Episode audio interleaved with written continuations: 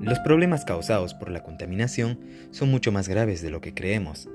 No solo se trata de que el aire que respiramos sea menos sano o que recursos naturales como el agua escaseen. Las consecuencias y los efectos nocivos tanto en nuestra salud como en el equilibrio planetario son más evidentes. Numerosos informes elaboran por observatorios e, e instituciones especializadas señalan continuamente la necesidad de hacer algo para frenar este gran reto, que alimenta otros fenómenos como el calentamiento global o el cambio climático.